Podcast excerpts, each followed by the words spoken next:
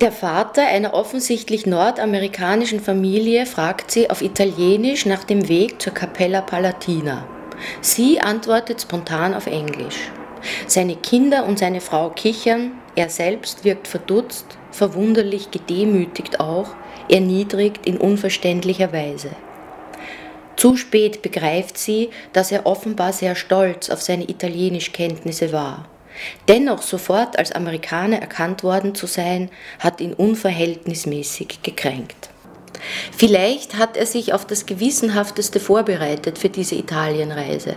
Geschichte gelesen, Kunstbände studiert, Sprachkurse besucht. Vielleicht hat ihn seine Familie schon dafür monatelang belächelt, ihn damit aufgezogen vor Nachbarn und Verwandten. Hatte er das alles stumm ertragen in der Aussicht auf spätere Genugtuung? Sie würden schon noch sehen, angewiesen werden sie sein, hilflos und verloren im anarchistischen Chaos süditalienischer Städte, angewiesen auf ihn allein. Ihre fröhlich saloppe englische Auskunft hat ihm diese Genugtuung verdorben, die vielleicht schon lebenswichtige Aufwertung vor seiner Familie, stattdessen bloßgestellt und ein weiteres Mal ausgelacht. Sie wirft einen Seitenblick auf seine Frau und seine halb erwachsenen Kinder.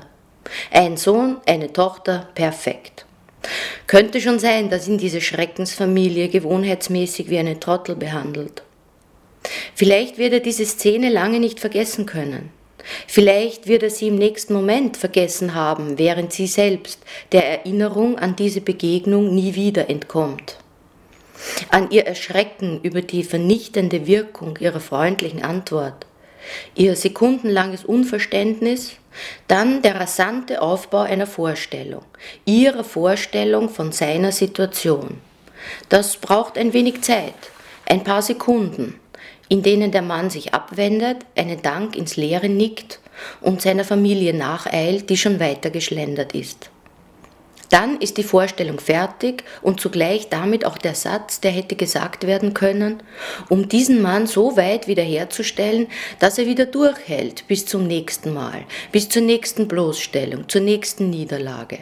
Der Satz, ich kann nicht Italienisch. Eine Auslassung.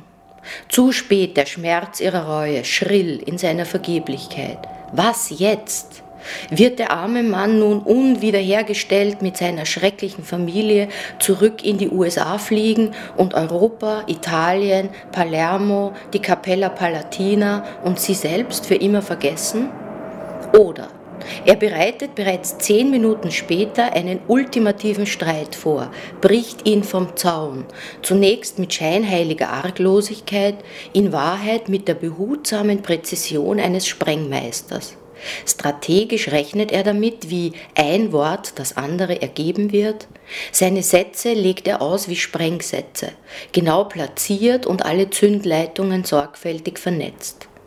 Das Ganze geht hoch wie geplant, seine Familie explodiert.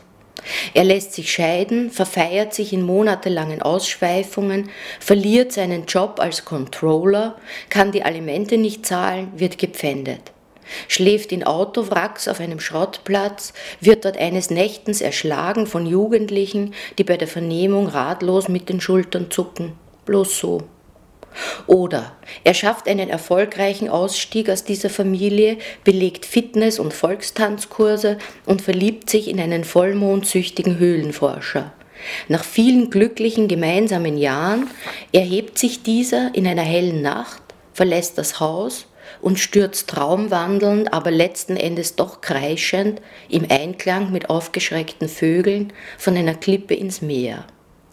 Oder in der Capella Palatina, überwältigt von der strahlenden Dimensionslosigkeit des Hintergrundes aller dargestellten Geschichten, zieht er zärtlich seine überraschte und dementsprechend sperrige Gattin an sich und gesteht ihr sanft, dass er sie schon seit langer Zeit nicht mehr liebe. Ich dich auch nicht, stöhnt sie nach einer Schrecksekunde, woraufhin sie einander leidenschaftlich zu küssen beginnen, was die Kinder in starke Verwirrung versetzt, denn so haben sie ihre Eltern noch nie gesehen. Die noch dazu vor ihren Augen von empört aufzischenden Gläubigen geschubst und zum Ausgang gestoßen werden. Draußen bekommen die völlig Verstörten von ihrem Vater reichlich Geldscheine zugesteckt mit der Aufforderung, sich alleine zu amüsieren. Schließlich seien sie doch schon fast erwachsen und man sei immerhin auf Urlaub, aber vor Mitternacht sollten sie im Hotel sein. Auf Zehenspitzen schleichen sie bereits um 11 Uhr ins Familienzimmer, finden ihre Eltern vor in einem Zustand euphorischer Auflösung, verziehen sich verständnislos ins Bad, putzen sich verhalten die Zähne. Leise und langsam schaben die Bürsten über ihr junges, strahlendes, weißes Gebiss. Der ausgespuckte Schaum leicht magentafarben von ein wenig Rotwein.